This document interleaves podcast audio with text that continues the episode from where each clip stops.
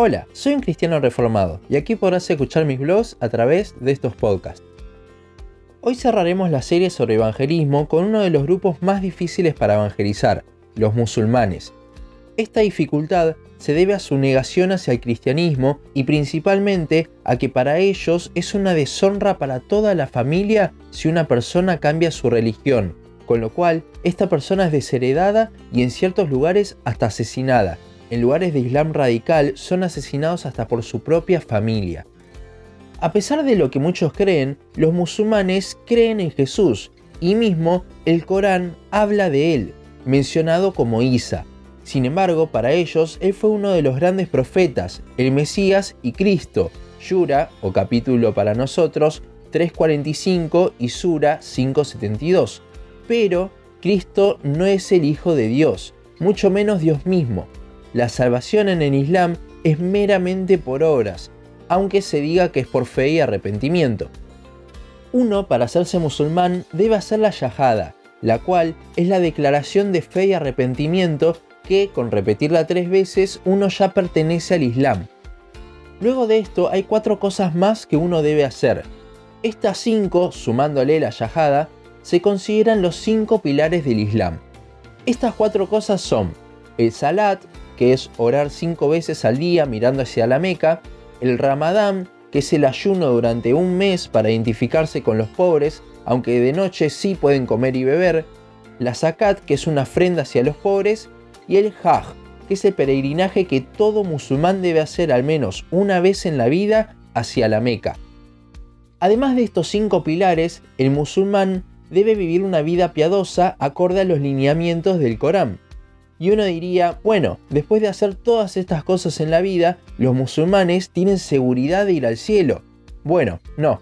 Alá, el Dios del Islam, no es un Dios inmutable, con lo cual puede ser tranquilamente que una vez llegado el día del juicio, Alá diga que no deja pasar a alguien al cielo a pesar de haber cumplido la ley del Corán. Sura 2.28. Mahoma mismo, el profeta más grande del Islam y quien escribió el Corán, dijo, Esperamos ardientemente que nuestro Señor nos perdone nuestros pecados porque somos los primeros de los creyentes. Y quien, espero ardientemente, me perdonará mis pecados en el día del juicio. Sura 26, 51 y 81. En el Islam no hay seguridad de salvación, e igualmente el cielo no tiene nada que ver al que nosotros nos imaginamos. Para empezar, Alá no está en el cielo al que las personas van, ya que para ellos Alá no se relaciona con las personas. No existe la relación entre Dios y el hombre. El cielo en el Islam es un lugar meramente centrado en el hombre, un lugar lleno de vino y mujeres hermosas. De hecho, la recompensa que Alá da en el cielo son 10 vírgenes. Así que sí, la mujer no tiene mucho lugar en esta religión. Un autor musulmán dijo, si llego ahí y no encuentro ríos frescos, árboles dátiles y mujeres hermosas para hacerme compañía, me sentiría terriblemente defraudado. Para los musulmanes, la Biblia cuenta cosas reales pero distorsionadas. Esto se debe a que el Islam viene de una mezcla de cristianos herejes y judíos herejes sumado con la religión que había en ese entonces en Arabia. El más claro ejemplo de la distorsión del Corán es que para ellos Abraham llevó a Ismael para ser sacrificado en lugar de Isaac cuando Dios proveyó el cordero.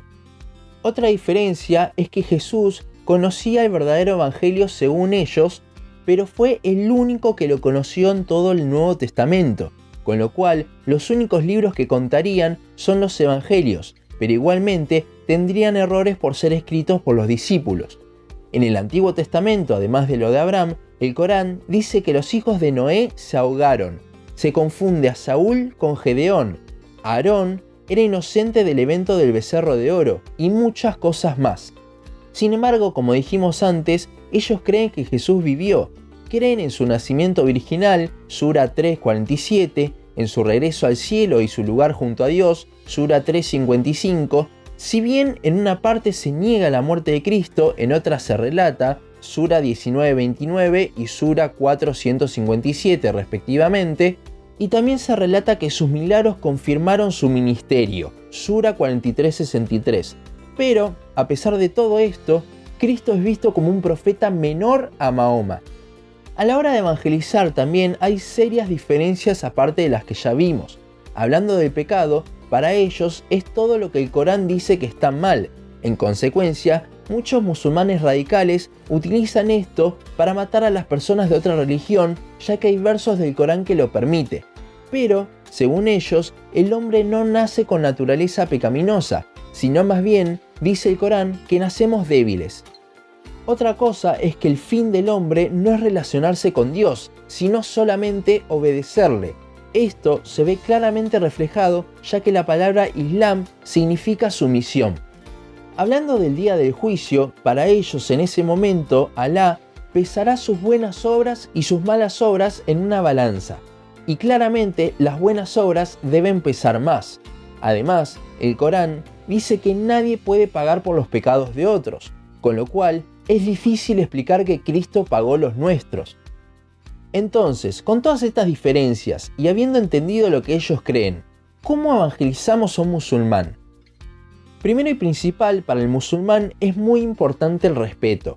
No debemos interrumpir cuando ellos hablan, debemos escuchar con atención lo que ellos nos dicen.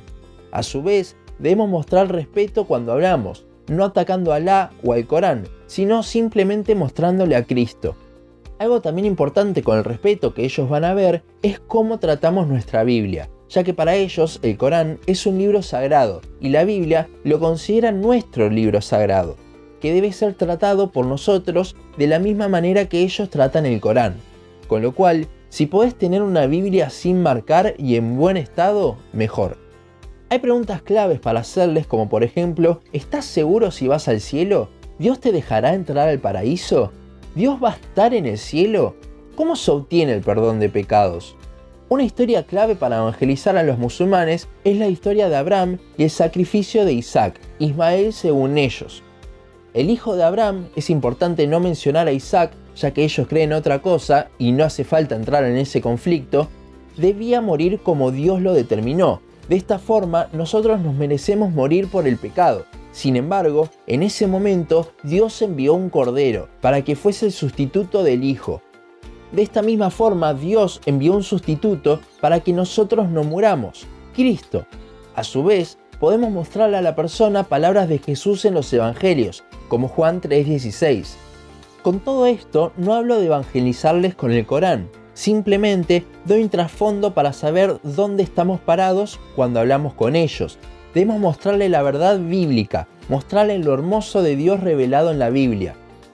Algo que impactará a una persona musulmán es el amor de Dios hacia nosotros, ya que Alá es alguien distante para ellos y no se relaciona con los hombres.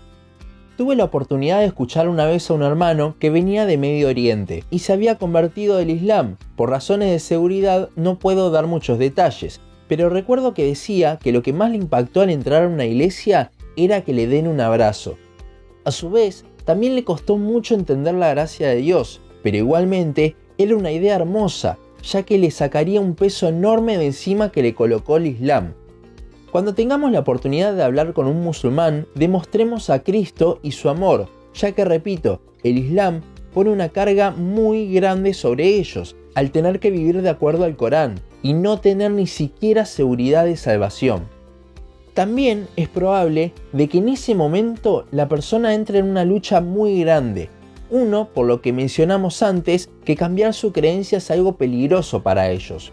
Y dos, porque le estamos mostrando algo muy distinto a lo que ellos creen. Lo mejor que puedes hacer cuando tengas esta posibilidad es orar antes y después por la persona, ya que es un cambio muy grande si Dios le concede el arrepentimiento. Mahoma dijo, si el Señor de la Misericordia tuviera un hijo, yo sería el primero en adorarlo. Este fue el último blog de la serie de evangelismo. Sé que faltan algunos grupos, pero la realidad es que hay miles de religiones en el mundo, con lo cual traté de concentrarme en las más grandes, en las que más vemos de este lado del mundo y en las que había podido estudiar del tema o había tenido ya alguna experiencia evangelizando. Para evangelizar debemos estar preparados, pero esto no sirve de nada si no oramos y estamos en dependencia de Dios, ya que como siempre digo, Él es el que convierte, no nuestras palabras. Con lo cual, podemos salir a evangelizar sin preparación, pero no sería del todo prudente y no lo estaríamos haciendo con excelencia. A su vez, recuerden que nuestro trabajo no se termina cuando la persona se convierte por la gracia de Dios, sino que debemos incentivarla a ir a la iglesia y recibir un discipulado. Marcos 16:15 dice, y les digo, id por todo el mundo y predicar el Evangelio a toda criatura. Hasta aquí nuestro podcast de hoy. Seguinos en Facebook, Instagram, YouTube y Spotify. En todas nos encontrás como un cristiano reformado. También seguinos en uncristianoreformado.blogspot.com para leer el resto de nuestros blogs. Nos vemos en la siguiente ocasión.